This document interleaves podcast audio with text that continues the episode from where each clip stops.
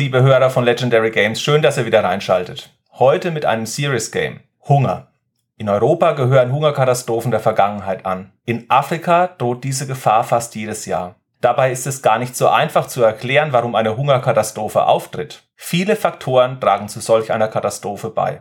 Und weil es heute um ein ernstes Thema geht und ihr wahrscheinlich schon durch unseren Gast vorher wisst, welches Thema drankommt, nämlich Hunger in Afrika, habe ich mir heute wieder den Sascha und den Christian eingeladen und wir machen heute gemeinsam den Podcast zum gleichnamigen Spiel. Hallo ihr zwei. Hallo zusammen. Einen wunderschönen guten Abend zusammen.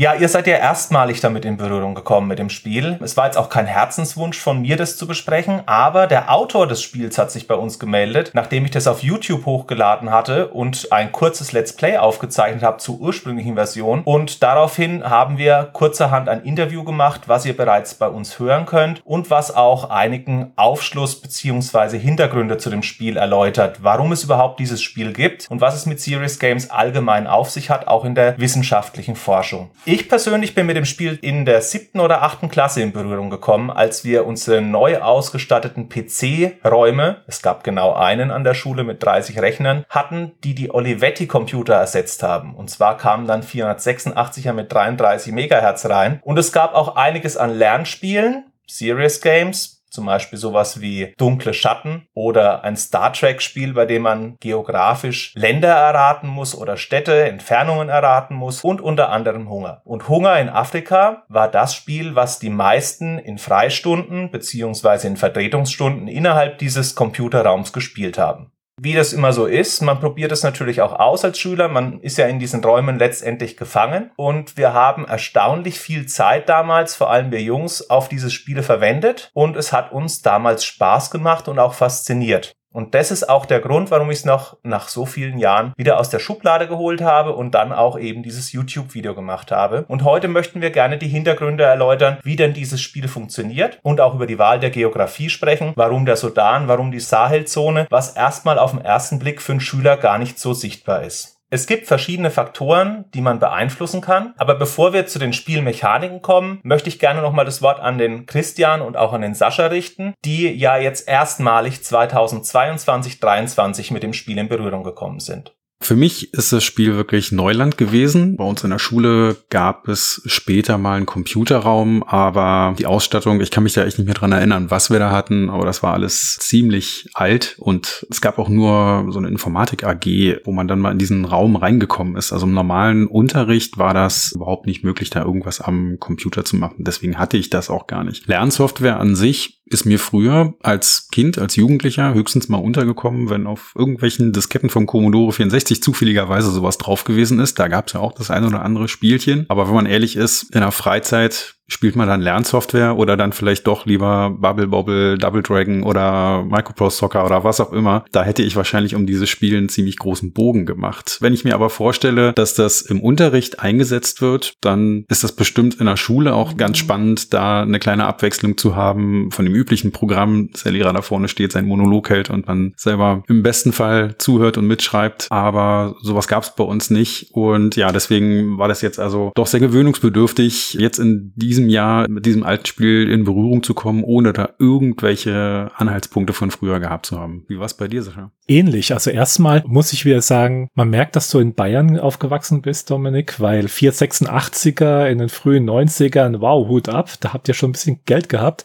Ich weiß nicht, wie es bei euch in Berlin war, Christian, aber bei uns hier in Rheinland-Pfalz, wir hatten einen Computerraum mit alten XT-Rechnern und die einzige Software, die darauf war, waren Office-Anwendungen. Das waren die einzigen Berührungspunkte, in der Schule, die ich mit Computern hatten. Wir hatten nicht nur eine AG, die mehr schlecht als recht war, sondern auch offiziell IT-Unterricht und da hatten wir diese Office-Anwendungen kennengelernt, was ich jetzt gar nicht so verkehrt fand, aber es war, wie es immer so ist, Dominik, mit einem falschen Lehrer belegt. Der Lehrer war eine Katastrophe, rein menschlich, technisch hat er vorhin schon was auf dem Kasten gehabt, aber menschlich war es eine Vollkatastrophe, wie so viele Lehrer in meiner Schulzeit. Aber das ist eine andere Geschichte. Aber letztendlich auch ich hatte zum ersten Mal jetzt Berührung, aber ich glaube, das ist auch vom Altersunterschied wann kam das raus? 1990? 89. 89. Da war ich nicht mehr Zielgruppe. Da bin ich vorbeigeschrammt. Deswegen habe ich von dem Spiel noch nie etwas gehört, erst als du das YouTube-Video hochgeladen hast. Und ich war überrascht und auch erfreut, dass wir so einen kleinen Schatz ausgegraben haben. Beziehungsweise du, Dominik. Ja, es ist auf alle Fälle eine Kuriosität. Trotzdem ist es recht verbreitet, denn eine halbe Million Kopien sind ungefähr in Umlauf gewesen innerhalb der Schulen in Deutschland. Das heißt, dieses Programm müssten relativ viele Leute kennen, sei es aus Freistunden oder sei es tatsächlich aus Unterrichtseinheiten. Natürlich auch in dem Raum Nürnberg vor allem, weil der Lehrstuhl in Nürnberg dieses Programm auch entwickelt hat und da seine Partnerschulen hatte. Also gerade in den bayerischen Räumen müsste das verbreiteter gewesen sein. Programm war angelegt auf die Mittelstufe, das heißt, das müsste die Klasse 8 bis 10 sein. Ich glaube, ich bin der siebten oder achten auch damit in Berührung gekommen, also genau rechtzeitig so, wie das eigentlich auch vorgesehen war. Und zur Verteidigung, dass Bayern bessere Computerräume hat, Anekdote aus meiner Schulzeit. 1990 gab es ein Sprachlabor mit Kassetten und es gab, wie gesagt, nur einen einzigen Computerraum mit 30 Rechnern später und es wurde rausgerissen am Ende der fünften Klasse, als ich da drin war. In der sechsten Klasse kamen dann Olivetti-Computer rein, die uralt waren, auf denen ich Basic programmiert habe und in der achten Klasse waren dann die neuen Rechner. Also die Olivettis gab es, glaube ich, zwei Jahre. Das heißt, wahrscheinlich habe ich dieses Spiel in der achten Klasse gespielt. Was gab's noch? Wir hatten noch Aufbau Ost. Später kam noch ein Jet 3, das ist so eine nette Tetris-Variante, aber solange dieses Spiel existiert hat, und das war bis die 166 Megahertz Computer bei uns aufgeschlagen sind, Pentiums, die dann auch richtig schnell waren mit analogem Internet. Da gibt's auch noch eine Anekdote von mir, vielleicht irgendwann in einer anderen Folge, wenn es mal um Online-Spielen geht.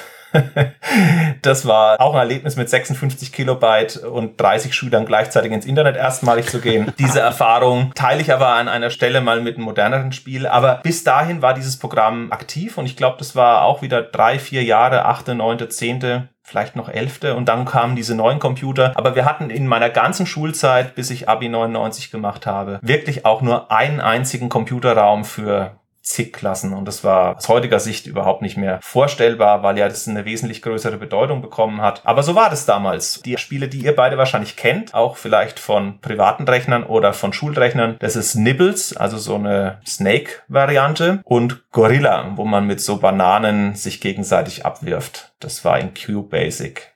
Das war eine Art Ballerburg-Tank-Variante, richtig? Man hat die Erdgravitation einstellen können, also die Anziehungskraft. Und dann hat man den Winkel und die Geschwindigkeit angegeben, hat auf zwei Hochhäusern gestanden und hat sich versucht, mit Bananen gegenseitig abzuschießen. Also Winkel und Tempo eingestellt und dann wurde wie in einer billigen Variante von Worms oder von Ballerburg gekämpft. Die Figuren konnten sich aber nicht bewegen. So, haben wir auch Gorillas in der Folge gemacht. Wunderbar.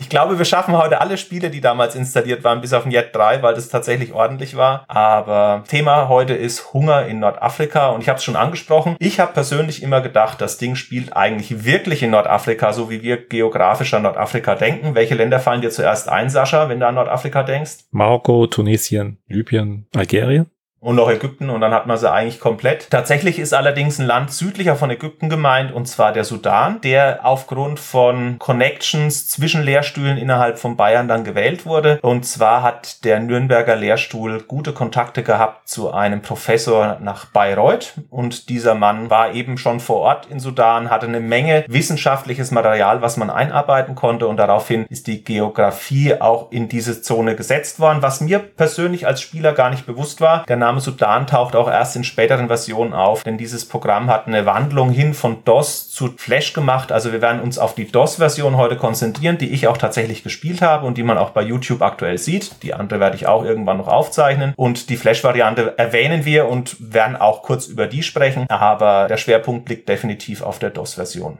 Ich bin persönlich davon ausgegangen, dass dieses Programm eine Schöpfung des Nürnberger Lehrstuhls ist. Doch dem ist gar nicht exakt so. Dieses Programm ist von den Nürnbergern entwickelt worden, auch mit einer eingekauften Software. Aber eigentlich kommt das Original aus Holland. Und da hat unser Gast ein bisschen was erzählt. Da lassen wir ihn jetzt einfach mal zu Wort kommen. Es gab ein Vorläuferspiel aus Holland. Das hat auch geheißen Hunger in Afrika. War sehr simpel, aber im Grundprinzip genauso spannend.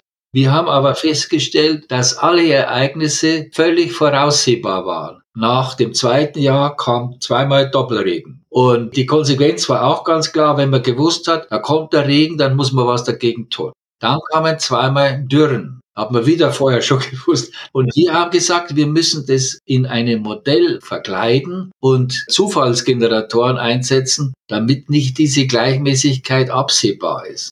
Bei uns ist es so, dass die Häufigkeiten nach Zufallsprinzip gesteuert sind, aber an der Wirklichkeit orientiert sind. Also 40 Prozent Trockenheit, 20 Prozent Starkregen. Und so ist dann dieser Generator eingestellt worden. Und das haben wir dann nicht nur mit dem Klima gemacht, sondern genauso gut mit Ernteergebnissen oder mit sonstigen Ergebnissen, die sich auch noch einfinden da hat die deutsche Variante Hunger in Nordafrika doch eine große Evolution durchgemacht, kann man sagen. Nicht nur, dass die Grafik umgekehrt dargestellt ist von links nach rechts, anstatt von rechts nach links, wie in einer niederländischen Version, sondern auch es wurden Ereignisse aktiv eingebaut. Wir haben ja gehört, es war alles fest gecodet und in der deutschen Fassung wurde es dann tatsächlich per Zufallsgenerator generiert. Was die Sache nicht einfacher gemacht hat in dem Spiel. Kommen wir doch mal zum Spielablauf. Wie beginnt das Spiel, Dominik? Ja, also das Spiel ist in Jahre gegliedert und man hat die Möglichkeit, einmal auf den Anbau beziehungsweise auf die Landwirtschaft vorzubereiten. Da gibt es die Möglichkeit, beispielsweise den Viehbestand zu verkaufen oder Vieh hinzuzukaufen. Es gibt die Möglichkeit, eine Geburtenplanung durchzuführen. Das heißt, dass erstmal Kinder beispielsweise für ein Jahr auch wegfallen, wenn man entsprechend verhütet. Man kann Maschinen kaufen, um die Arbeitskraft zu erhöhen, um dann auch das Feld besser zu bestellen oder neue Anlagen anzulegen. Man kann Kinder zur Schule schicken oder auch Rücklagen anlegen, beispielsweise für schwierigere Jahre, wenn man ein sehr gutes Einkommen erwartet, beziehungsweise relativ viel Geld auf der hohen Kante hat. Das sind so die Optionen, die man als erstes im Spiel hat. Und dann gibt's noch die Anbauoptionen. Vielleicht kann da Christian dazu was sagen.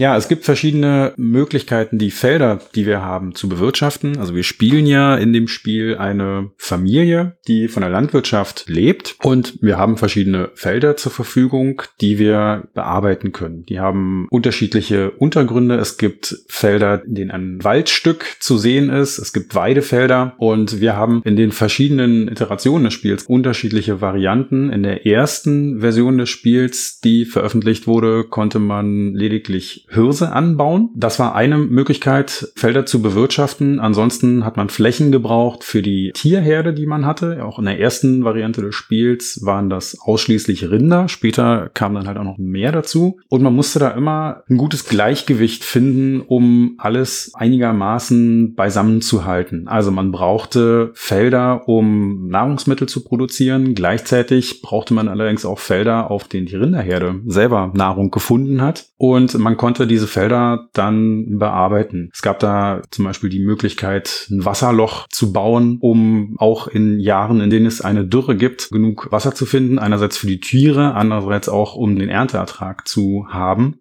Was man auch sieht bei den verschiedenen Feldern ist, dass die alle Gefälle haben. Auch das ist im Laufe des Spiels ein Problem, wenn es nämlich einen Starkregen gibt. Also es gibt auf der einen Seite kann das Jahr schlecht laufen und wir haben eine Dürre. Auf der anderen Seite kann es uns aber auch passieren, dass es Starkregen gibt. Und wenn wir einen Starkregen haben, bedeutet das, dass der Boden weggespült wird und dass wir auch dann äh, so gut wie keine Ernteerträge haben. Solchen Dingen kann man halt vorbeugen, indem man hier zum Beispiel eine Terrassierung baut. Wir haben in diesem Spiel auch mehrere Währungseinheiten, also erstmal das klassische Geld als Ressource zur Verfügung und natürlich auch die Arbeitsleistung. Also man kann nicht alle zehn Felder, die hier zur Verfügung stehen, gleichzeitig bewirtschaften und wir haben auch das Geld nicht für die Aussaat, für das Saatgut. Also man muss schon ein bisschen taktieren. Allein schon die Arbeitsleistung, das ist schon das größere Problem am Anfang, finde ich. Man kann zwar seine Familie vergrößern, darauf brauchen wir, glaube ich, nicht einzugehen, wenn man keine Geburtenkontrolle vornimmt vornimmt. Aber natürlich, wie so ist, kleine Kinder sind nicht gleich dazu fähig, auf dem Feld das Saatgut auszustreuen und danach zu ernten. Das ist natürlich das Problem. Also auch diese Kinder müssen erst mit den Jahren wachsen. Und man hat auch die Möglichkeit, die Kinder zur Schule zu schicken. Aber auch da ist der Nachteil, dass die Kinder nicht als Arbeitskraft zur Verfügung stehen. Also man merkt schon, es sind viele kleine Faktoren, die einem das Leben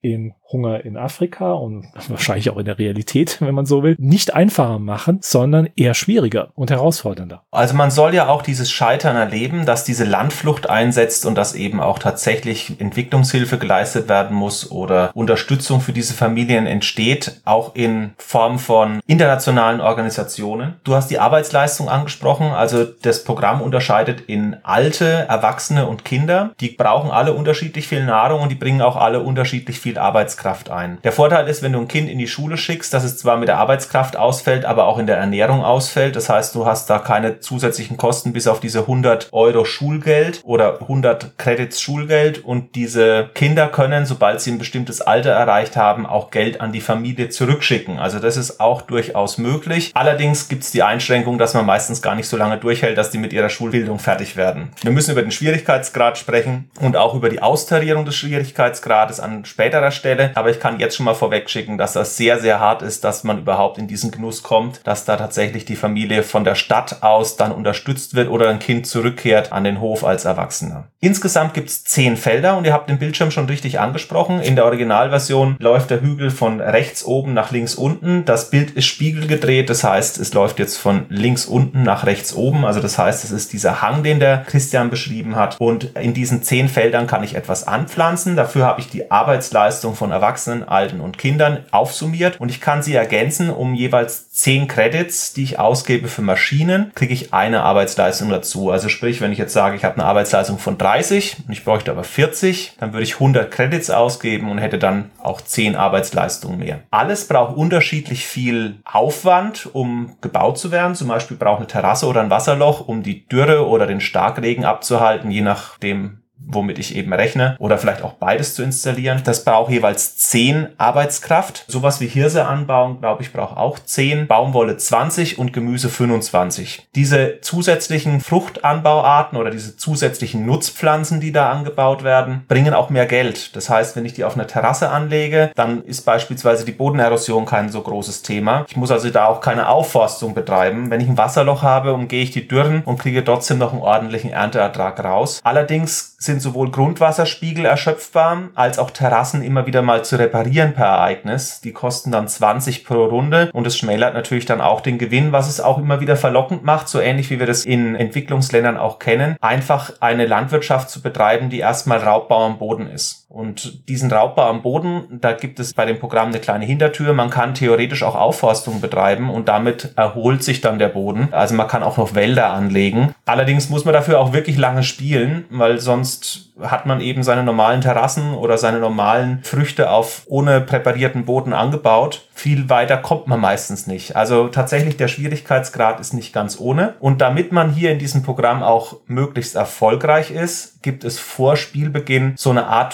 Tutorial-Info für die Schüler. Und zwar heißt es auch am Start des Programms, bitte arbeite vor Spielbeginn folgende Teile durch. Was es über die Familien gibt, über das Klima, über den Boden, über den Anbau, über die Viehhaltung und über die Ernährung. Und das sollte man als Schüler auch tun, bevor man das Spiel startet. Ich habe das gemacht. Ich habe aber trotz Durchlesens nicht große Schlüsse auf das Spielprinzip ziehen können. Allerdings jemand, der gar nicht weiß, was die Saalzone ist oder in welchem Bereich der Welt man sich befindet oder wie die Gesellschaft in diesem Fall zusammengesetzt ist, für den kann es durchaus hilfreich sein, sich diese Hintergründe durchzulesen, damit man auch mal so eine Idee hat, dass man nicht in ein Industrieland ist und dass man, wenn man Maschinen kauft, wahrscheinlich eher eine Hake meint als ein Traktor und dass da wirklich auch die Probleme eben das pure Überleben sind. Und darauf stimmt dieser Text dann durchaus ein, so wie das auch bei mir im Intro, das übrigens der Startbildschirm Bildschirm von Hunger ist, rübergekommen ist. Also das gewährleistet dieses Programm. Und dann geht es eben in die aktive Entscheidungsphase und man versucht Jahr für Jahr zu überleben. Wir können ja mal ganz kurz reinschauen. Der Professor Schrettenbrunner hat uns ja auch gesagt, dass das üblicherweise von den Schülern, mit denen die das Spiel gespielt haben, die dann beobachtet haben, wie die das gespielt haben, auch nicht weiter beachtet wurde. So wie wir das ja auch bei anderen Spielen oft kennen. Wer hat sich da die Anleitung durchgelesen? Meistens hat man es installiert und hat einfach mal losgelegt. Und wenn man das Spiel startet, dann sieht man also hier auch die Anweisung, die Dominik gerade eben nannte. Bitte arbeite vor Spielbeginn folgende Teile durch. Dann haben wir hier sechs Kapitel, die wir uns angucken können bei Familien. Wenn wir darauf drücken, findet man zum Beispiel den Hinweis,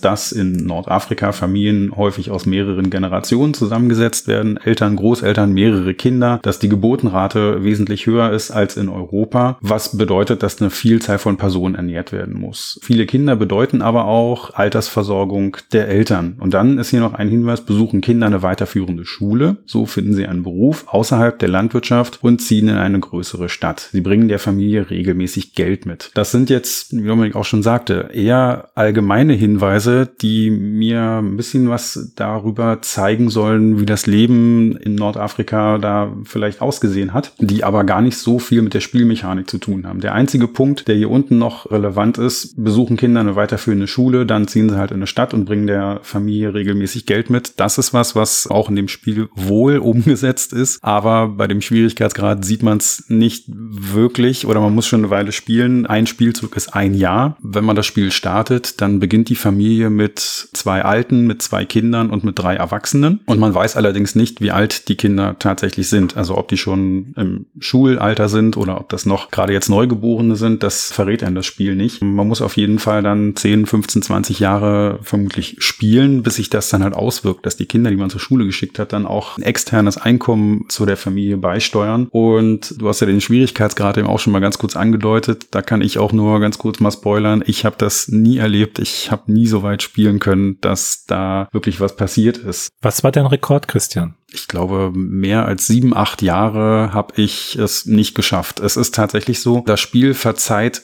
keine Fehler wenn du einmal einen Fehler machst und deine Herde zum Beispiel verdurstet, dann ist das Spiel beendet. Wenn es eine Dürre gibt und du hast keine Wasserlöcher, dann kommst du ganz schnell in so eine Situation, wo du eigentlich schon weißt, du kommst da nicht mehr raus. Und dann kannst du vielleicht noch ein, zwei Jahre, also ein, zwei Spielrunden weiterspielen oder es ist im Zweifel auch schon sofort Schluss. Es gab Spielrunden, da habe ich wirklich zwei Jahre gespielt und das Spiel war beendet. Also zweimal überhaupt einen Zug gemacht sozusagen. Das heißt, innerhalb von, weiß nicht, einer Minute oder sowas war das Spiel dann halt auch schon wieder vorbei. Perfektes Geld, um nachzuwerfen für ja, Automaten. genau. Ein wunderbares Arcade-Spiel. Das geht also wirklich wahnsinnig schnell. Zehn Jahre oder so habe ich nie geschafft. Sechs oder sieben Jahre? Ich glaube, sieben Jahre war mein absoluter Rekord und das war mehr Glück als Verstand, muss man wirklich sagen. Also ich habe es heute auch vor der Aufzeichnung nochmal gespielt und zwar die spätere Version. Es gibt ja die Version 1.6, die auf YouTube aufgezeichnet ist. Wir haben auch noch die Version 2.3, die ist dann zwei Monate später an die Schulen gegangen. Die ist wirklich auch nochmal schwieriger geworden, denn die Rinder haben 100 gebracht und man hat meistens bei sieben Rindern ein Rind geschenkt gekriegt pro Runde. Das heißt, man hat 100 Geld gehabt, was man jede Runde abverkaufen konnte. Die haben weniger Weideplatz als die Ziegen gebraucht, zumindest von der Erinnerung her. Und ich erinnere mich in der Schule tatsächlich 90 Minuten einen Durchgang auf diesen leichten Stufen mit sieben Rindern gespielt zu haben. Also das müssten dann auch so 30, 40 Jahre gewesen sein. Jetzt kommt das große Aber. Ich habe jetzt auch in dem Wiederversuch diese schwierigere Version mit den Ziegen gespielt und da sind es dann auch acht Jahre gewesen heute. Und ich habe auch drei Durchgänge gestartet und ich bin immer irgendwie zwischen sechs und acht Jahren dann hops gegangen. Nicht zuletzt, weil auch die Investitionen in Wasserlöcher und Terrassierung erstens regelmäßig Geld kosten und zweitens nach einer Zeit auch verfallen. Du hast nicht dauerhaft die Arbeitskraft, um dieses Gebilde instand zu halten, das eigentlich gegen die Wetterunwägbarkeiten dich am Leben halten sollen. Und dann gibt's noch immer diese Ereignisse, die Ernten waren gut, die Preise fallen, ah, sie steigen aber nie. Es wird auch darauf hingewiesen, wenn man F9 drückt, hat man so einen Infobildschirm, dass die Werte, die da stehen, sich innerhalb des Spiels verändern werden. Und du siehst es dann innerhalb des Ertrages, wenn du dir das anschaust, dass solche hochwertigen Sachen wie Baumwolle oder Gemüse am Anfang wesentlich mehr Geld geben und dann nach einer Zeit aber so ein Fünftel an Wert Wert verlieren und das ist in dem Spiel schon relativ viel und macht eben den Unterschied zwischen Sein und Nicht-Sein. Und dann gibt's noch dieses Problem mit den Dürren und den Ziegen, das hat der Christian ja schon angesprochen. Das Spiel ist wirklich eine Herausforderung in der aktuelleren Version lange zu überleben. Und die Version mit den Rindern, wo ich gesagt habe, ich habe so 35, 40 Jahre geschafft, ich habe das Ding wirklich viel gespielt in der Schule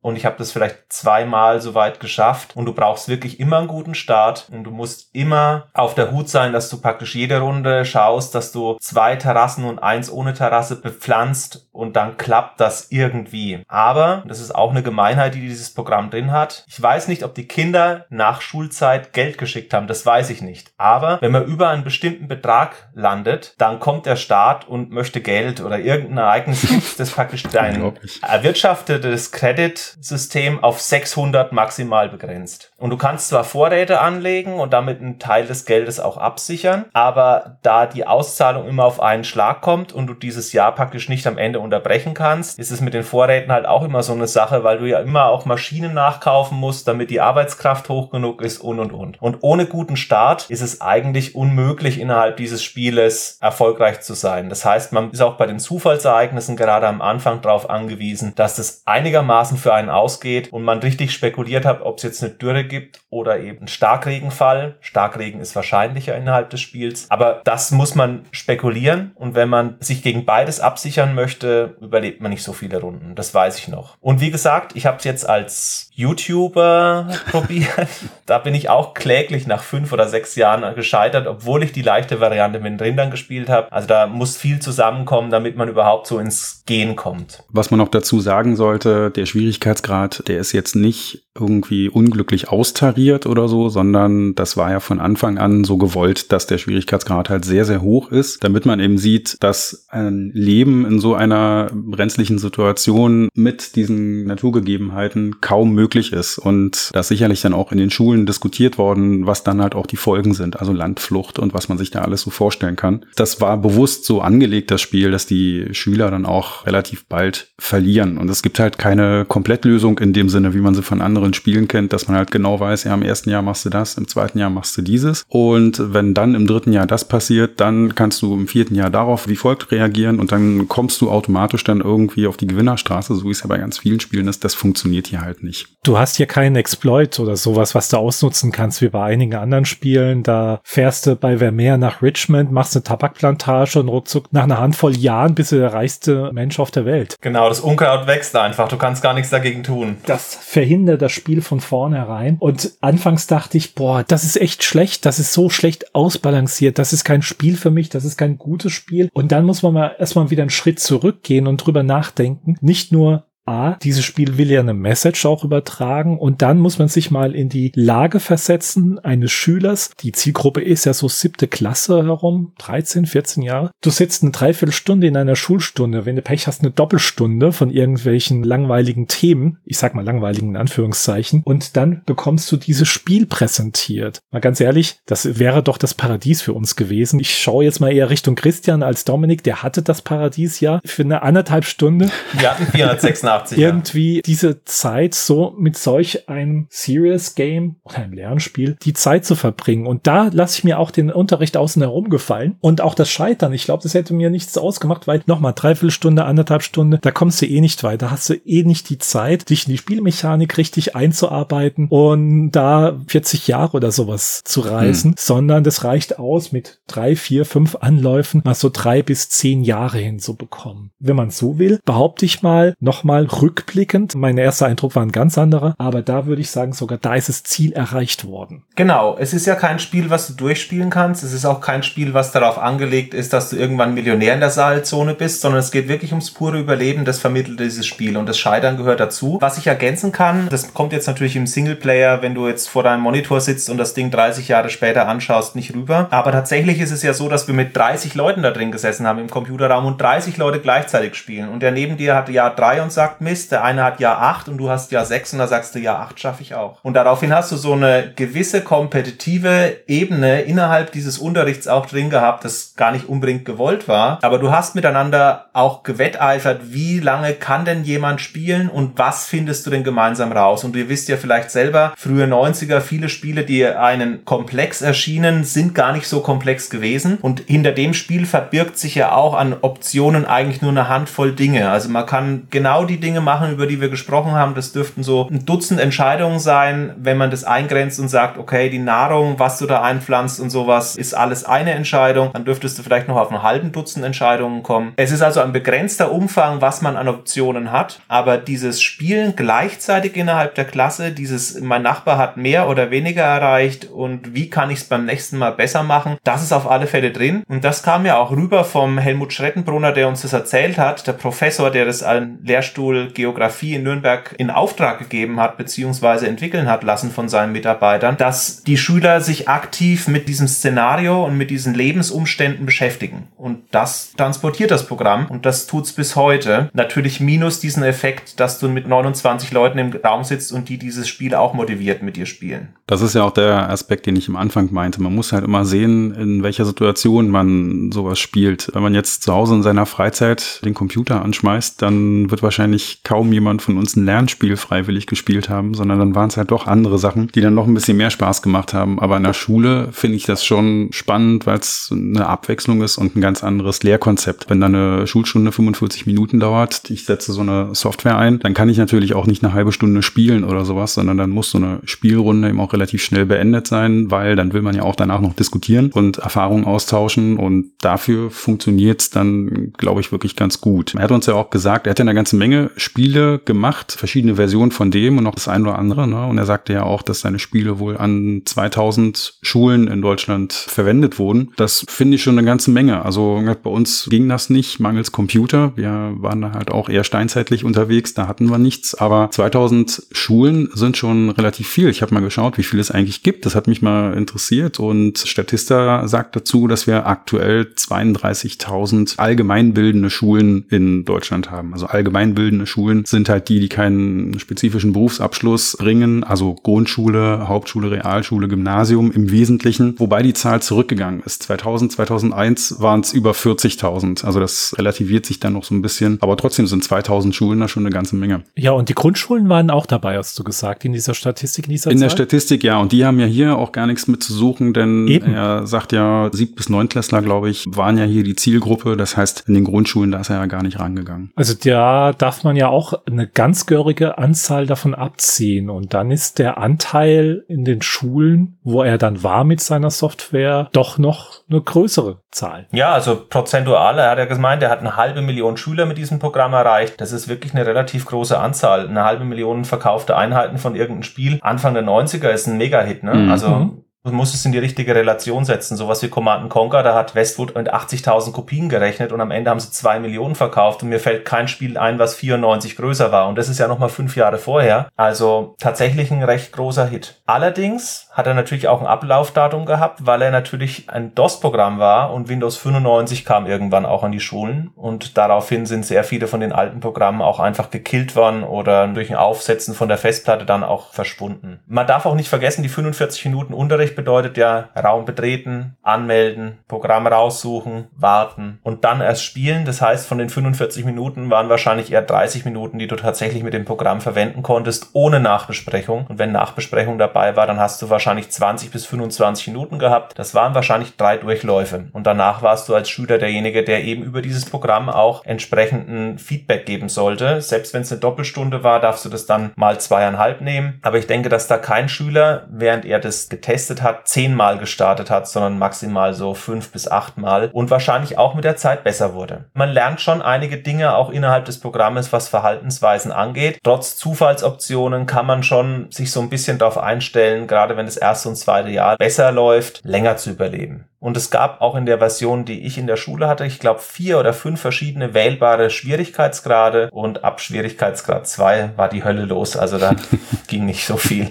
Noch eine Sache, viele dürften das Spiel ja nicht kennen. Und wenn ihr mal auf unseren YouTube-Kanal guckt, dann könnt ihr euch da ja mal anschauen, wie es aussieht. Aber ich finde, wir können ruhig noch mal zwei, drei Worte über die Grafik verlieren. Man muss sich noch mal in Erinnerung rufen, wir sind hier im Jahr 1989. Und jetzt überlegt mal, wie da so der Grafikstandard gewesen gewesen sein muss in dem Jahr bei kommerziell professionellen Spielen. 1989 sind zum Beispiel SimCity, das erste SimCity rausgekommen oder auch Populous. SimCity ist jetzt kein Grafikwunder, war es auch noch nie, gerade auch das erste, das ist auch sehr kantig und zweckmäßig, aber man kennt es ja wahrscheinlich, dass man da von oben seine Stadt sieht mit den Straßen, man sieht so ein bisschen Verkehr, man sieht die Häuser, die sich dann auch verändern, je nachdem, wie die bebaut werden. Populous, der erste Teil, Populous 1, den kennen wir wahrscheinlich auch, ist heute auch keine Schönheit mehr, aber fand ich VGA. damals, genau, VGA-Grafik, fand ich damals schon ziemlich beeindruckend. Auch ein Spiel, was ich sehr, sehr mochte. Und wenn man das jetzt mal vergleicht mit Hunger in Afrika, dann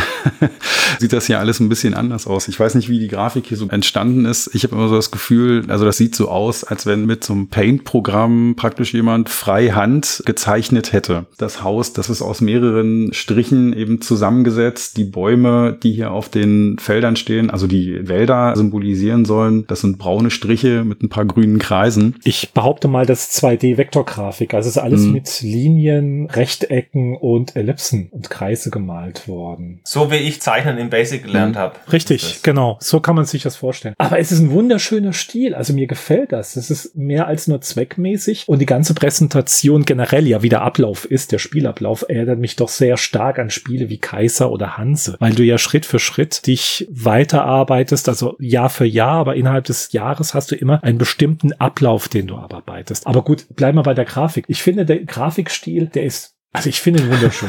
mal was anderes als zu dem ganzen Pixel-Gedöns, was wir ja auch schon kennen und zigmal durchgesprochen haben und jetzt auch immer wieder seit gefühlt zehn Jahren jedes Jahr ein neues Revival erleben bei Indie-Spielen und auch keine üble 3D-Grafik, die ganz schlecht gealtert ist. Das es stimmt. ist eine Liniengrafik, wie gesagt, ein ganz anderer Stil als sonst und allein schon auch der Landwirt sieht aus wie ein kleines Strichmännchen mit der Hacke und einem kleinen Hütchen auf. Ich finde das herzallerliebst. Also ich finde die Grafik zweckmäßig, mhm. aber passend und ich finde sie sie auch nicht schlecht. Es ist EGA auf alle Fälle und steuern tut man das Ganze über Tastatureingaben. Also es ist kein mausgesteuertes Programm, sondern tatsächlich, wenn ich Feld 5 bearbeiten möchte, dann gehe ich eben mit den Cursern entsprechend auf Feld 5 und dann drücke ich eben, was da passieren soll. Beispielsweise terrassieren und dafür würde ich dann die Taste 5 wieder drücken und dann würde ich sagen, bau da bitte Gemüse an, Taste 4 und dann zieht er halt entsprechend die Arbeitskraft und alles ab und dann passt es soweit und dann kann ich noch die ganzen anderen Einstellungen machen, über die wir gesprochen haben, aber tatsächlich steuere ich alles über Tasten an. Also sprich Shortcuts, ob ich jetzt allgemeines möchte oder ob ich aufs Feld gehen möchte oder ob ich die Runde beenden möchte. Das sind alles dann einzelne Buchstaben, die ich drücke. Und zur Grafik selber, sie ist einfach gehalten, aber ich finde sie eigentlich auch ganz gut passend. Also sie ist einfach, aber funktional und übersichtlich. Also ich verstehe alles, was da ist, sowohl was die Faltnummern angeht, als auch den Ertrag. Die Hilfetaste erklärt ja dann auch nochmal ein bisschen was außenrum, was man da alles an Optionen hat. Also eigentlich ist der Bildschirm ganz gut aufgeräumt und auch ganz gut erklärt.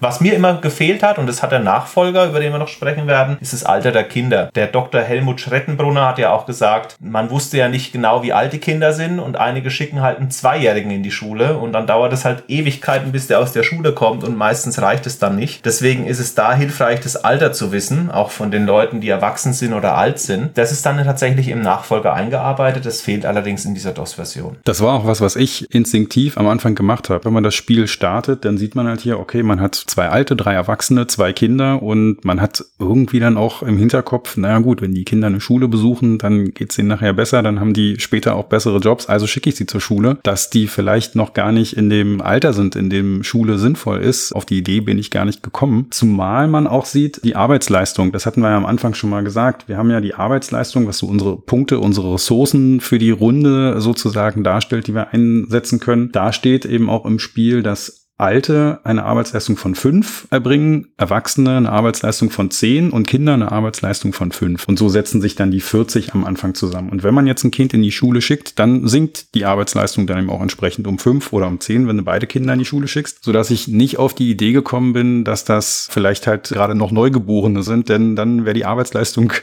wahrscheinlich auch nicht gesunken, wenn ich die auf einmal nicht auf dem Feld einsetze. Die Kinderkrippe. ja, genau. Wir haben über Grafik gesprochen, wir haben über die Infos, die da vielleicht fehlen, über das Alter der Personen gesprochen. Wir haben aber noch nicht drüber gesprochen, mit welchem Programm dieses Spiel entwickelt wurde. Und zwar ist das kein typisches Programmieren in irgendeiner Programmiersprache wie C Sharp. Okay, ist objektorientiert, kommt eh erst später auf. Oder Assembler, was es damals schon gab. Und Basic, sondern die haben sich eine Software eingekauft, mit der man dieses Programm dann auch entwickelt hat. Die heißt Tencore und die ist in der Version 4.0 verwendet worden, zumindest in den Versionen, die wir haben. Und ist eben DOS-basiert. Ich habe allerdings dazu keine weiteren Informationen gefunden. Wie schaut's bei euch beiden aus? Nee, wir haben ja auch im Vorgespräch danach gesucht und wirklich gar nichts davon gefunden, auch keine Informationen über die damalige Firma, wie ist die Computer Teaching Corporation oder so genau. ähnlich. Nicht? Tencore Computer Teaching Corporation, aber man findet wirklich nichts mehr die sind wahrscheinlich in den frühen 90ern, bevor natürlich das Internet kam mit Wikipedia und Co., offensichtlich nicht mehr aktiv auf dem Markt gewesen. Ich habe zu der Firma auch nichts großartig gefunden und so wie das beschrieben wurde, ist das ein Baukastensystem gewesen, bei dem man bestimmte Einstellungen machen konnte und Optionen setzen konnte und so ist dieses Spiel im Hintergrund entstanden. Er hat es von zwei Mitarbeitern hauptverantwortlich entwickeln lassen. Da waren, glaube ich, die Namen Gradl und Hess. Die waren an seinen Lehrstuhl angestellt und haben dieses Spiel eben in Rücksprache mit ihm und den anderen Lehrstuhlmitarbeitern entwickelt und verfeinert. Die Effekte, die da herausgekommen sind, sind eben auch live in bayerischen Schulen ausprobiert worden unter Beobachtung von den Lehrstuhlmitarbeitern und auch vom Professor selber. Dabei gab es verschiedene Iterationen und er hat gemeint, sie haben damals keine Versionshistorien gepflegt und dass wir verschiedene Versionen haben, ist uns auch erst nach mehrmaligen Spielen aufgefallen. Also die neueste, die wir haben bei DOS ist die 389, das dürfte dann März 89 auch sein. Und die 189, da gehe ich von Januar aus, die liegt nur zwei Monate zurück. Da gibt's eben auch noch diese Schwierigkeitsgrade mit verschiedenen 1, 2, 3, 4 Stufen zu wählen. Und in der neueren Version heißt es einfach nur noch leicht, mittel und schwer. Ich habe im Gegensatz zu euch eher mal die Flash-Variante angeschaut und die fand ich sehr interessant. Irgendwie kam mir diese Version etwas abgespeckter spielerisch vor und man hat zwar einige Verbesserungen eingeführt, aber auch andere Punkte hat wegfallen lassen, wie zum Beispiel die Aufforstung. Die ist mir nie aufgefallen in der Flash-Version, im Gegensatz zur DOS-Version. Oder habe ich die einfach übersehen? Ich habe die auch nicht gesehen. Tatsächlich geht es in der Flash-Version darum, Nutzpflanzen anzubauen, aber eine Aufforstung ist keine zusätzliche Option, richtig. Hm, und dann haben wir auch nur fünf Felder zur Verfügung. Generell kann man sich die Flash-Version auch vorstellen, wie eben Flash-Spiele Mitte der 90er aufgebaut waren. Man hat zusammengestückelte Grafiken und Steuerelemente. Also gleich eins vorweg, ich habe Hochachtung vor jedem Entwickler und hier in dem Fall war es eine Entwicklerin, die solche Sachen bewerkstelligt haben und auch veröffentlicht haben. Und es ist ja auch eine runde Sache. Es funktioniert auch. Es hat die gleiche Wirkung wie die DOS-Version. Aber die ganze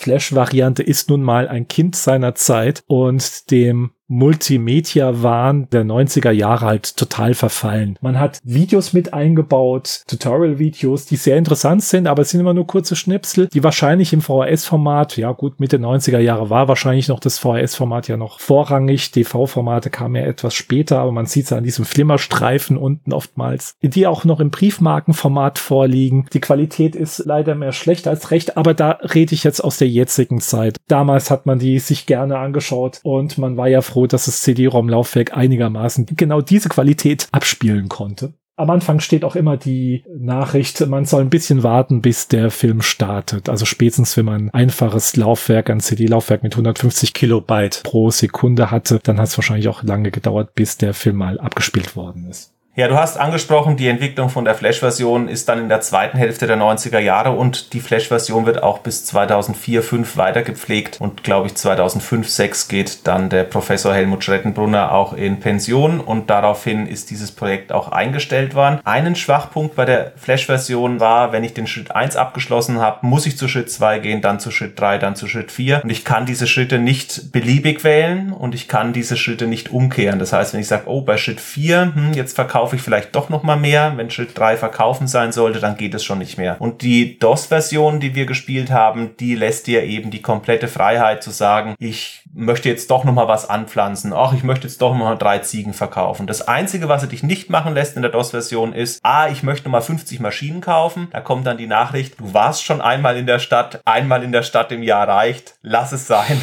Also es ist ein bisschen freundlicher formuliert, aber tatsächlich ist das das einzige Ereignis, wo man sich vorab klar machen muss, wie viel Arbeitskraft braucht man. Und in der neuen Version, in der Flash-Variante, ist es tatsächlich so, dass man alles in diesem Schritt abgeschlossen haben muss. Wenn man ein paar Jahre spielt, ist es tatsächlich auch ein Problem, weil manchmal hat man Ressourcen, wie zum Beispiel Ziegen oder sowas, und kann sie nicht mehr zu Geld machen und der Kontostand sinkt auf Null und äh, ich habe da eigentlich genügend finanzielle Reserven, um zumindest nochmal zwei, drei Jahre zu spielen. Das hat mich immer so ein bisschen gestört an der Flash-Variante, aber die Multimedia-Inhalte sind auch nochmal wert besprochen zu werden, was man dann da genau sieht. Aber es gibt schon Einwände, deswegen zuerst mal der Sascha und dann der Christian. Ich finde das erstmal sehr schön geschrieben, wenn er sagt, nee, nee, du warst schon in der Stadt, du kommst nicht mehr hin. Das zeigt ja auch nochmal auf, das ist nicht wie bei uns, dass du schnell du nach Würzburg oder ich nach Ludwigshafen schnell mit dem Auto mal hinfahren. Wenn du was vergessen hast, dann fährst du halt am nächsten Tag nochmal hin. Nee, das so einfach ist es nicht. Das finde ich sehr interessant und schön beschrieben. Ich setze bei dem Bedienungskonzept, bei der Flash-Version sogar noch einen drauf. Das Ganze wird überwiegend mit Radio-Buttons bedient. Also du wählst mhm. dann aus, du willst Feld 1 mit Hirse oder Baumwolle bewirtschaften. Und wenn du diesen Radio-Button gedrückt hast, ist die Entscheidung absolut. Du kommst nicht mehr zurück. Du kannst dich nicht mehr umentscheiden. Du hast Mhm. diesen Button gedrückt. Das ist unumgänglich. Und dieses Bedienungskonzept ist komplett über das gesamte Spiel hinweg durchgezogen worden. Einmal verklickt, gerade jetzt bei höher auflösenden Bildschirmen, die wir heute haben, und das kleine Flashfenster da vor dir siehst, hast du dich vielleicht doch ein bisschen mehr verklickt. Vor allem mit den Augen, die wir alte, weise Männer inzwischen schon haben. ja, Und das absolut. Programm vergibt genauso wenig wie die Originalversion. Und das Mhm. ist genau Richtig. Das Problem dabei. Ja. Ja, das ist echt übel und macht das Spiel nicht einfacher. Das sage ich mal ganz freundlich. Christian, was meinst du dazu? Ja, also kein Einwand in dem Sinne, sondern mich nur daran erinnert, in dem Interview mit ihm hatten wir ja den Punkt auch besprochen und du hast ihn auch darauf angesprochen. Da hatte er gesagt, dass das keine beabsichtigte Entscheidung gewesen ist. Er sagte dann, ja, das ist vermutlich eher ein Bug, das ist dann keinem aufgefallen und dass der Lehrstuhl auch hin und wieder Feedback bekommen hat, dann eben von den Schulen, von den Lehrern, die die Software eingesetzt haben und er da auch durchaus drauf eingegangen ist. Aber bei der Version gab es dann wohl dieses Feedback eben nicht dass das vielleicht nicht ganz so gut gelöst ist in der Bedienungsführung, dann ist es halt drin geblieben. Ja, ansonsten hätte er es, glaube ich, rausgebracht. Also das war keine bewusste Entscheidung von ihm, dass das jetzt wirklich alles so ganz strikt nach einem konkreten Schema erst A, dann B, dann C abläuft und dass es dann auch kein Zurück oder keine Korrekturen mehr gibt. Ja, also die größere Entscheidungsfreiheit macht auch den Ursprungstitel zum besseren Spiel aus meiner Sicht. Er sagt aber auch, er weiß nicht, ob er die finale Flash-Version uns schicken konnte. Er hat halt nur die geschickt, die er noch hatte auf CD-ROM. Es kann sein, dass es auch Versionen gibt, bei denen diese ganze Geschichte funktioniert und dann Mhm. nehme ich das natürlich gerne auch wieder zurück, weil dann ist diese Handlungsfreiheit auch wieder gegeben. Aber so wie wir es spielen konnten, war sie eben nicht drin und dadurch ist eben auch die ursprüngliche Version die ausgereiftere, obwohl die von der Entwicklung her über 15 Jahre älter ist im Gegensatz zur neuesten, die wir vielleicht gar Mhm. nicht hatten. Es hat zwar den Vorteil, dass du wirklich dieses Mal das Alter der einzelnen Personen siehst. Du siehst auch, ob welche verheiratet sind. Also ich habe jetzt mal ein Spiel gestartet und da steht, zwei Personen sind 26 und 28 Jahre alt mit einem Ehering verbunden und dann noch eine ältere Generation, 44 und 50 Jahre auch verbunden. Also wir sind die Alten. Wir haben nur noch fünf Arbeitskraft. Genau, wir sind inzwischen nur noch die Alten, richtig. Aber das ist schon schön ausgearbeitet und etwas logischer. Aber trotzdem, du siehst zwar alles auch auf einem Bildschirm, trotzdem finde ich es weitaus unübersichtlicher als die Schritt-für-Schritt-Verarbeitung in der Hm. DOS-Variante. Hm. Es ist gleichzeitig ein Schritt nach vorne, aber auch wieder ein Schritt nach hinten. Ich kann das ganz schwer greifen, diese Version. Im Großen und Ganzen gefällt mir die DOS-Version überragend besser. Hm. Trotz solcher Ereignisse, wir können ja mal machen, was ist euer Lieblingsereignis? Mein Lieblingsereignis, das ich heute hatte beim Wiederspielen, war, sie haben Geburt, 150 Euro, musste einfach mal springen lassen. Viel Spaß.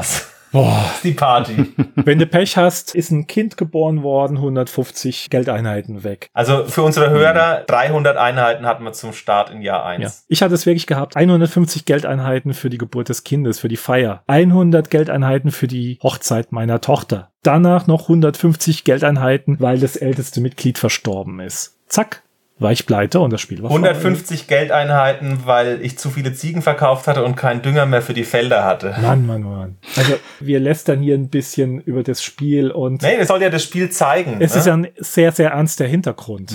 Ja, eben. Die Feierlichkeiten, gerade was so Familienverbundschaften angeht oder Nachwuchs oder Eheschließung, die sind ja auch in ganz anderen Umfang als in Deutschland, was das Geld angeht. Bei uns sind die Feste auch groß, die kosten auch vierstellig, bei manchen fünfstellig oder vielleicht sogar noch mehr. Aber man leistet es sich irgendwo in einen Rahmen, dass du sagst, es ist nicht existenzbedrohend. Und das spielt in diesen Ländern ja eine große Rolle. Weggehend von der Sahelzone beispielsweise in Indien, die haben ja ein großes Missverhältnis von Männern und Frauen, weil bei Frauen eine große Mitgift mitgegeben werden muss und deswegen werden Kinder auch gerne abgetrieben, wenn man weiß, dass es ein Mädchen ist oder vielleicht sogar im Kleinkindalter umgebracht, weil sich die Familien gar nicht erlauben können, dass ein Mädchen nachkommt. Und das kann, da kenne ich jetzt die Sahelzone als Hintergrund zu schlecht, aber das kann da durchaus auch so sein. Ich habe ja persönlich den Beruf des Lehrers ergriffen und mir haben auch Schülerinnen erzählt, dass wenn eine türkische Hochzeit stattfindet, die fast eine Woche dauert in der Türkei. Das kann man sich gar nicht vorstellen. Bei uns ist es alles ein Tag und wir geben auch richtig viel Geld aus. Aber keiner würde danach sagen, na gut, dann mache ich mal eine neue Hypothek aufs Haus. Und andere Gesellschaften leisten sich vielleicht kulturell bedingt übermäßig viel oder müssen sich übermäßig viel leisten, weil es eben sozial eingefordert wird und das aber eigentlich negative Konsequenzen Grenzen für die langfristige Überlebenschance innerhalb von so einem Raum bietet. Das waren die Negativereignisse. Mein Lieblingsereignis ist, du hast zu wenig Ziegen, du musst nochmal Dünger nachwerfen. Das andere verstehe ich ja, aber ich hätte halt dann die Felder nicht gedüngt.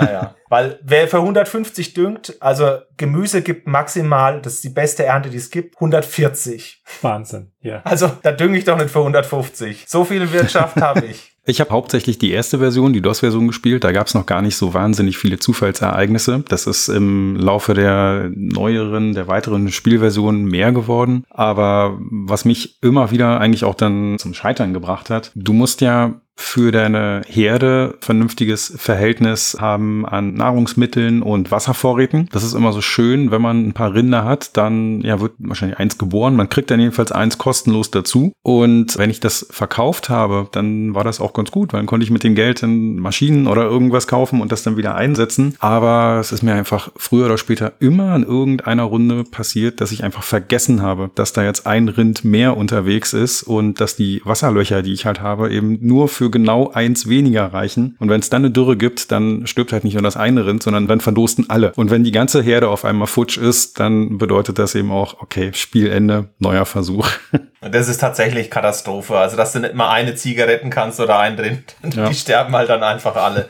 Aber wie es halt so ist, ne? Das ist aber der Unterschied halt zum Spiel und zum realen Leben. Da hat man vielleicht noch Möglichkeiten, natürlich Feinabstimmungen zu machen im realen Leben, das schon hart genug ist. Du kannst ist. auch schlachten, ne? Richtig. Also das kommt ja auch noch dazu. Das sind so die Faktoren, die da nicht eingebaut worden sind. Aber da komme ich wieder zurück. Schulstunde, 45 Minuten, im Idealfall eine mhm. Doppelstunde, um das Thema zu behandeln. Von daher ist das vollkommen ausreichend. Wir haben ja über die neue Version gesprochen. Multimedia muss natürlich auch noch erwähnt werden. Du hast ja die schlechte Qualität von den Videos aus heutiger Sicht angesprochen, aber man muss dazu sagen, in der damaligen Version war das absolut in Ordnung. Viele Videos hatten niedrig aufgelöste Sequenzen Ende der 90er, Anfang der 2000er und da macht eben Hunger keine Ausnahme. Es sind keine HD-Aufnahmen, aber sie zeigen zumindest bestimmte Aspekte, die man dann im Spiel spielerisch entscheiden darf. Welche sind es denn alles, Sascha? Die werden thematisch zusammengefasst. Also wir haben zum Beispiel das Thema Boden, Terrassen und Bewässerungsanlagen bauen. Da findet man dann Filme, wie zum Beispiel ein Brunnen aussieht oder ein Wassergraben aussieht oder generell die Wüste. Also man sieht kleine, leichte Eindrücke. Man muss sowieso sich vorstellen, die ganze Präsentation von den Tutorial-Texten sind nichts weiteres als, ja, man kann heute sagen, PowerPoint-Präsentation. Drei, vier Folien maximal, die das Ganze aufzeigen, die das Thema ansprechen, aber wirklich nur anreißen, nur minimal. Und diese Folien werden hier und da nochmal mit einem Filmchen garniert, die dann später auch in einem anderen Menüpunkt nochmal komplett zusammengefasst werden. Und nach jedem Tutorial ist auch immer ein kleines Quiz abhängig, in dem man Multiple-Choice-Fragen beantworten kann, die entweder nur falsch oder nur richtig sein können. Und das war's. Es ist auch sehr spartanisch, aber auch hier mit dem Hintergedanken, wenn du eine Doppelstunde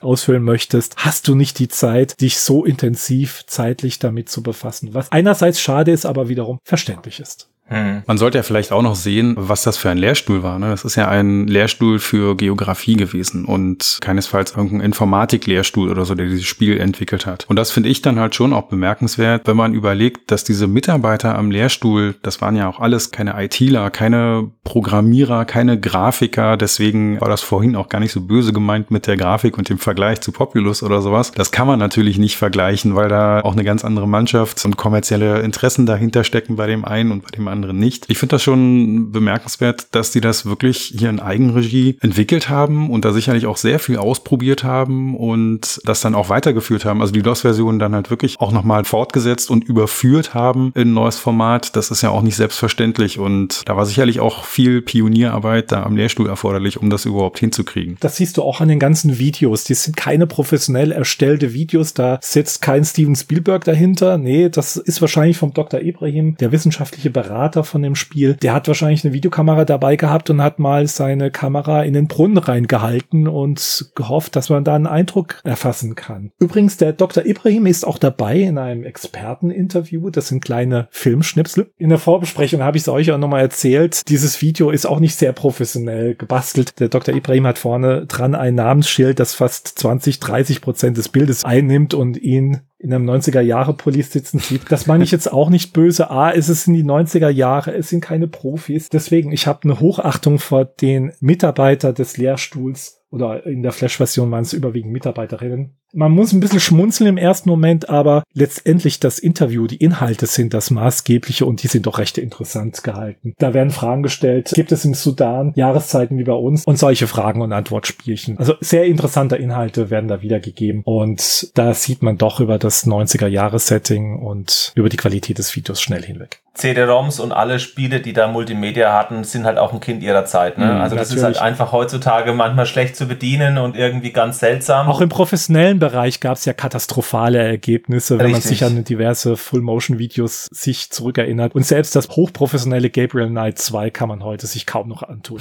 ja, das ist ein gutes Beispiel für fehlgeschlagene Multimedia-Inhalte. Was ich noch ergänzen kann, der Helmut Schrettenbrunner hat uns auch im Interview erzählt, dass er selbst im Sudan war und da auch einige Filme beigesteuert hat. Also ich glaube, das ist von beiden Personen, sowohl von dem Dr. Ibrahim als auch vom Dr. Helmut Schrettenbrunner, zusammengetragen und man sieht auch ein paar Sachen, die keine spielerischen Auswirkungen haben. Beispielsweise sieht man Dorffest, Aufnahmen praktisch vom Alltagsleben und man sieht auch die Einfachheit und die Armut innerhalb der Videos relativ schnell heraus und kriegt dadurch natürlich nochmal einen besseren Eindruck, als wenn man nur die Texte bei der DOS-Version geklickt hat. Ich finde, das sensibilisiert auch nochmal und es ist auch nochmal hilfreich um sozusagen dieses Setting auch Schülern bewusst zu machen oder jungen Heranwachsenden einfach auch mal zu zeigen, dass man eben nicht über Industriestaaten spricht und auch wirklich über Armut auf dem Land in der dritten Welt. Das transportieren die Videos sehr gut. Also auch die Einfachheit der Werkzeuge und sowas. Was man ja mit Text schwieriger darstellen kann, außer man beschreibt es und dann ist aber auch immer die Voraussetzung, dass es jeder liest. Das ist im ersten Spiel nicht gemacht worden. Das hätte ich auch als unnötig oder als Ballast empfunden, wenn das jetzt ausgiebige Textbeschreibungen gewesen wären. Und diese Videos zeigen innerhalb von kurzen Clips diese Realität aber sehr gut auf. Was ich jetzt gerade sehr interessant finde, wie gesagt, ich klicke mich ja noch ein bisschen durch das Spiel, durch die Flash-Variante, ob ich nicht was vergessen habe zu präsentieren oder zu erzählen, zu erklären. Die Namen, die alle aufgeführt worden sind, sind immer ohne Vornamen. Im Idealfall ist nur der erste Buchstabe vom Vorname dabei. Also hier steht zum Beispiel immer nur Professor Dr. Ibrahim, Professor Dr. Barkit, Professor Dr. Schrettenbrunner oder Frau L. Hasselbeck. Mehr steht da nie dabei. Also der Vorname ist nie dabei. Ist das so in so Lehrstühlen gang und gäbe oder hat sich das da irgendwie anscheinend eingebürgert? Also der Professor und der Doktor ist wichtiger als der Vorname. Das kann ich dir sagen, nachdem ich in der Uni war. Ansonsten kann ich keine weiteren Aussagen tätigen. Da müssen wir doch mal unseren Gast fragen vom letzten Mal. Stimmt, das wäre eine schöne Frage gewesen. Ich als kleiner Realschüler, der ist ja nie mit Akademikern, außer im Berufsleben, in Berührung gekommen. Und im Podcast natürlich. Und im Podcast, ja. Aber ansonsten ist mir diese Thematik völlig unbekannt. Also Thema Uni kenne ich nur aus ja. Erzählung. Hm. Also ich glaube, die Berührungsängste sind ja relativ gering. Ne? Wir haben ja auch im Interview sofort das Du angeboten gekriegt, auch im persönlichen Kontakt vorher per E-Mail und per Vorgespräch war das ja sehr herzlich auch. Und Absolut. da kommt es natürlich auch immer auf den Typ Mensch an, aber ich habe an der Uni auch sehr zugängliche Professoren erlebt. Ich habe auch ein Erlebnis mit einem nicht so zugänglichen Professor, aber das behalte ich für mich. Falls wir irgendwann mal ein Wirtschaftsspiel besprechen, kommt die Geschichte vielleicht mal, aber ich kann ja nicht alles heute verheizen. Ich habe ja schon das 56 Kilobyte Internet für 30 Leute angekündigt.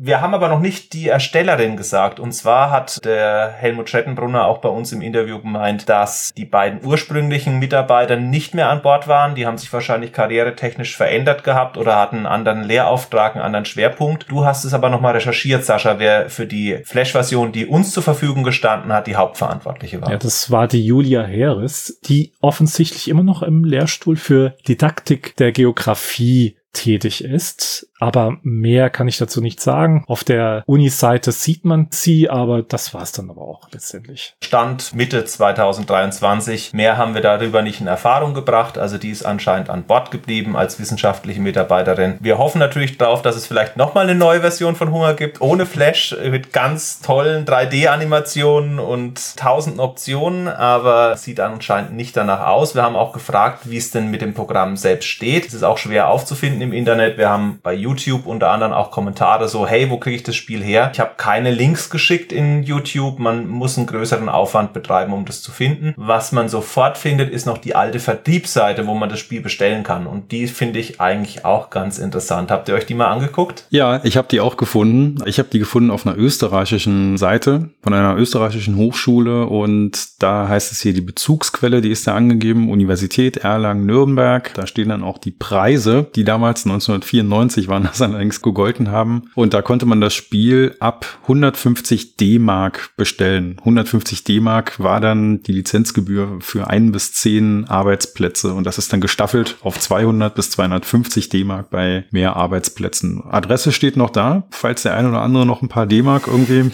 Vierstellige Postleitzahl oder schon fünfstellige? Äh, die Postleitzahl ist schon fünfstellig. 92, glaube ich. Also, genau. 93. Der Rolf, der war da schon durch. Ach, der Rolf. Ja. Jetzt kommen wieder Bilder hoch. Die Hand. Schlimme Bilder, genau. Ja, ja. Nee, also da findet man was, aber ja, das ist auch wirklich alles, was ich dazu gefunden habe. Hattest du noch was anderes entdeckt? Nee, das ist auch die Seite, die ich kenne. Da ist eben der Vertrieb beschrieben und dass es ein Vertrieb über Disketten war, ist ja auch erwähnt und dass da anscheinend auch mal ein Malheur passiert ist am Lehrstuhl und einige verseuchte Disketten rausgeschickt worden, hat unser Gast ja auch eingeräumt im Interview. Also wie gesagt, da sind einige Anekdoten drin, es lohnt sich auch nochmal zu hören. Falls ihr jetzt noch nicht das Interview gehört habt, dann kann ich euch das an der Stelle empfehlen. Serious Games selber sind ja auch ein Thema, was relativ selten in Spiele-Podcasts länger besprochen wird und so ein kleines Spiel, wie wir jetzt uns rausgesucht haben, normalerweise auch nicht. Wenn ich ein Serious Game besprochen hätte, von meiner Seite aus wäre das immer Oregon Trail gewesen, aber das war halt nie im Computerraum der achten Klasse installiert. Deswegen ist es halt Hunger geworden. Ich habe euch ja zwischendrin mal gefragt, wie schaut's denn aus mit Nordafrika? Was ist denn Nordafrika? Und ihr habt gleich von West nach Ost Marokko, Algerien, Tunesien, Libyen und Ägypten aufgezählt. Auch das habe ich erwartet als Schüler damals. Und die Wahl ist aber auf den Sudan gefallen, was man jetzt erstmal nicht damit verbindet. Der Hinweis, dass die Sahelzone betroffen ist, taucht auch nur in dem Flash-Version auf, nicht in der DOS-Version. Da heißt das Ding Hunger in Afrika. Und mit Sudan haben sie auch ein Land genommen, wo ich, ich sage jetzt mal, trotz Experten vielleicht einen Moment gezögert hätte aufgrund der politischen Stabilität. Wenn man die Armut in der Bevölkerung zeigen will anhand der Landwirtschaft, ohne externe Einflüsse, die durch die große Politik ausgelöst werden, beispielsweise durch Warlords oder beispielsweise durch Bürgerkrieg oder durch Sezessionskrieg, wie ihn der Sudan erlebt hat mit der Trennung von Nordsudan und Südsudan, irgendwann dann zwischen 1990 und 2010, 2015 und mit neuen Unruhen und mit neuen Toten 2023, dann hat man ja hier einen relativ instabilen Staat innerhalb der Sahelzone genommen. Meine Frage an euch wäre, was hat denn da neben den wissenschaftlichen Mitarbeiter vielleicht für Sudan gesprochen? Oder warum hättet ihr vielleicht ein anderes Land genommen und wenn ja, welches? Also ich wüsste nicht, ob ich ein anderes Land genommen hätte. A, weil ich schon den wissenschaftlichen Berater neben mir sitzen gehabt hätte, in Form von Dr. Ibrahim. Allerdings, soweit ich mich zurückerinnern kann in meine Jugend und meine Kindheit, waren immer zwei Länder im Kopf, wenn es tatsächlich um Hungerkatastrophen und Problematiken ging. Dieses Afrika-Bild, was man damals hatte, Brot für die Welt und so weiter, waren die zwei Länder Äthiopien und Sudan immer im Kopf. Somalia? Somalia jetzt von meiner Erinnerung her weniger. Also ich persönlich, Hm. ich hatte immer nur diese zwei Staaten im Kopf. Von daher finde ich jetzt Sudan ist gar nicht so weit hergeholt. Die politischen Unruhen, darauf ist man ja gar nicht erst eingegangen in dem Spiel, was vielleicht auch nochmal ein sehr interessanter Faktor wäre, wobei dann der Schwierigkeitsgrad noch um einiges gestiegen wäre. Der Warlord versorgt seine Leute ein Jahr bei dir auf dem Hof. Geh Richtig. nicht Und- über los, zieh nicht 4000 Mark ein.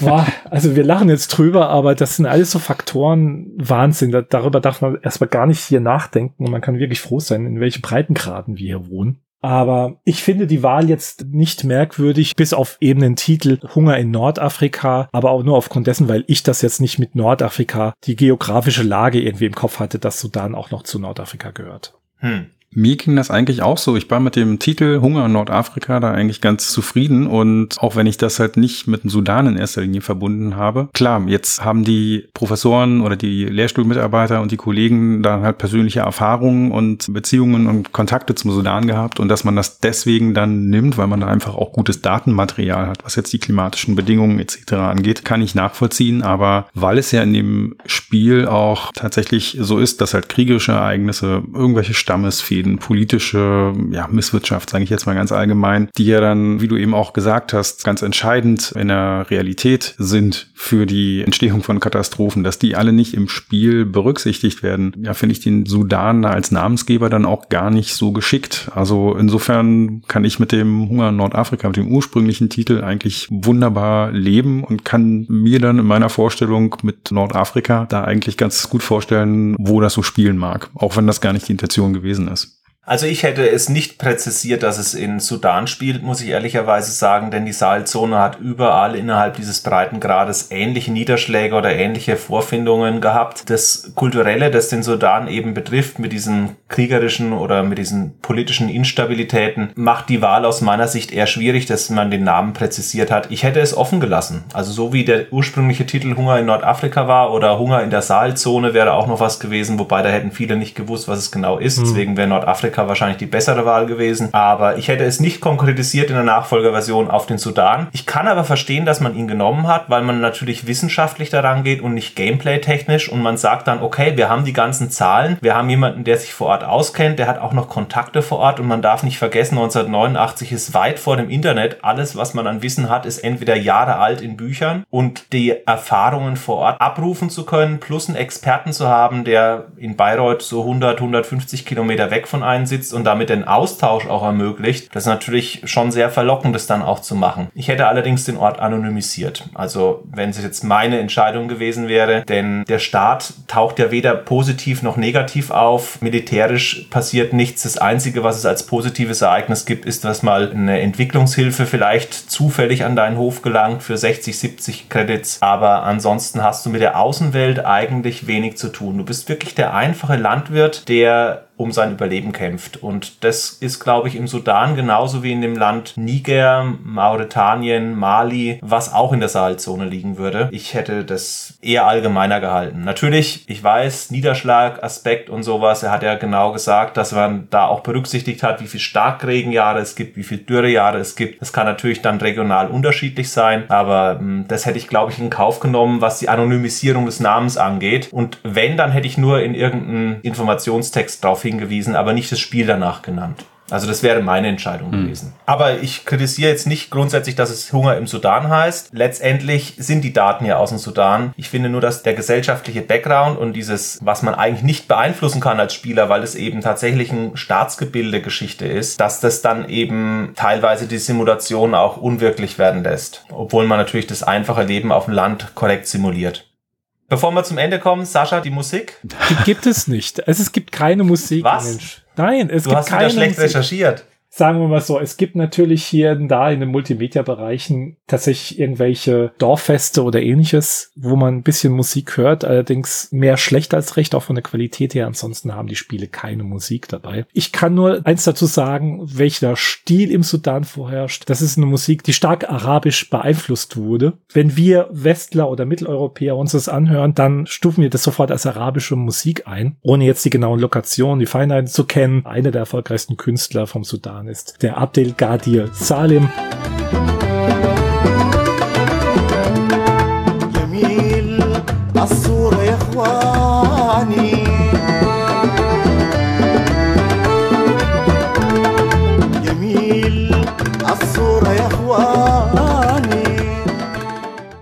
Ansonsten habe ich hier wirklich nicht viel zu erzählen. Ich hatte mal in meiner Recherche irgendwie eine Ableitung hinbekommen durch den schwarzafrikanischen Anteil von Beeinflussung aus dem nubischen Teil, dass ich eine Vorversion von The Lion Sleeps Tonight präsentieren konnte, aber ich kriege diese Verknüpfung einfach nicht mehr hin. Irgendwie finde ich diese Seite nicht mehr, von daher lasse ich es lieber. Vielleicht finden aber unsere Zuhörerinnen oder Zuhörer vielleicht da diese Verknüpfung mal wieder. Genau, wir setzen da auf die Schwarmintelligenz. Helft den Sascha, was ist denn mit Lion Sleeps Tonight aus dem Süd- oder Nordsudan? Und selbst wenn das nichts wird, habt ihr jetzt bestimmt wenigstens einen schönen Ohrwurm. Richtig. Dankeschön. Ich spiele zum Abschluss mal die Originalversion von The Lion Sleeps Tonight ein. War irgendwann aus den 30er Jahren, aus 1936 oder sowas. Und dann habt ihr dann definitiv einen Ohrwurm. Wenn wir mal SingStar besprechen, singt's der Sascha auch. Äh, ja, Gott sei Dank besprechen wir dieses Spiel nie. Ja, wer weiß. wer weiß. Jetzt steht's auf ich der schon mehrfach, Liste. Ich habe schon mehrfach drüber nachgedacht. Unsere Folgen kommen ja in so einem Akkordtempo raus, also es wird bestimmt noch irgendwann The Lion Sleeps Tonight geben von Sascha. Ich bin schon gespannt, was ich singen muss und was der Christian singt. Ich habe früher mal SingStar hier gespielt auf der PlayStation 2 und ich kann mich noch daran erinnern, dass die eine CD mit den Toten Hosen Songs, die man ja eher so mitgrölt, die habe ich immer ganz gut hingekriegt. Da habe ich meine Frau geschlagen. Also da kriegt man ja auch Punkte, ne? Bei dem SingStar. Mhm. Da bin ich mhm. ganz gut bewertet worden, aber bei allen anderen CDs war ich immer der zweite Gewinner. Naja, immerhin zweiter von zwei. War das Lied Sascha auch dabei? Oh, das weiß ich nicht mehr.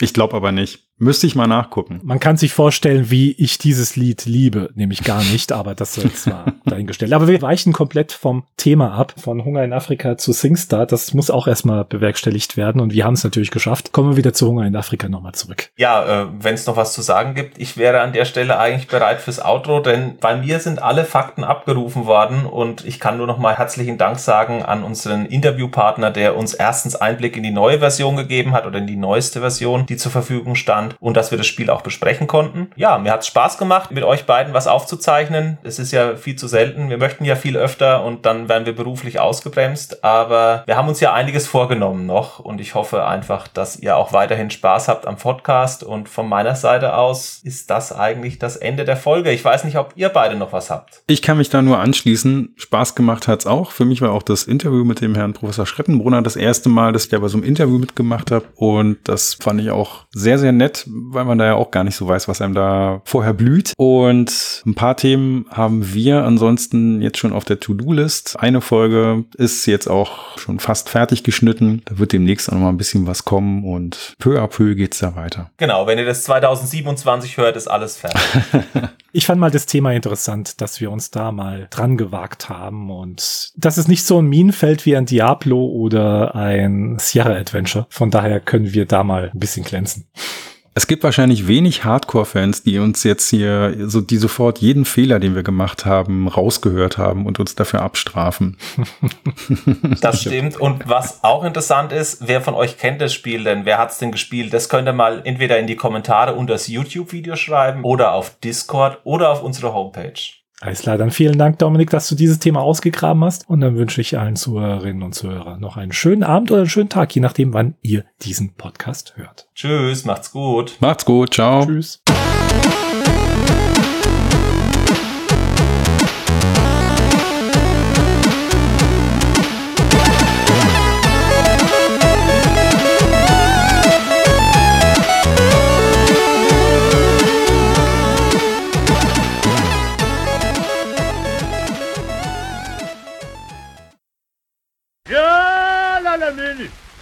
Wale tama sansanga. La la la. Move we move it, we move it, we move it, move it, we move it, we move it, we move it.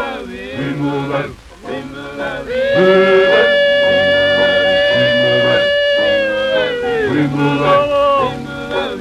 moving. Keep moving.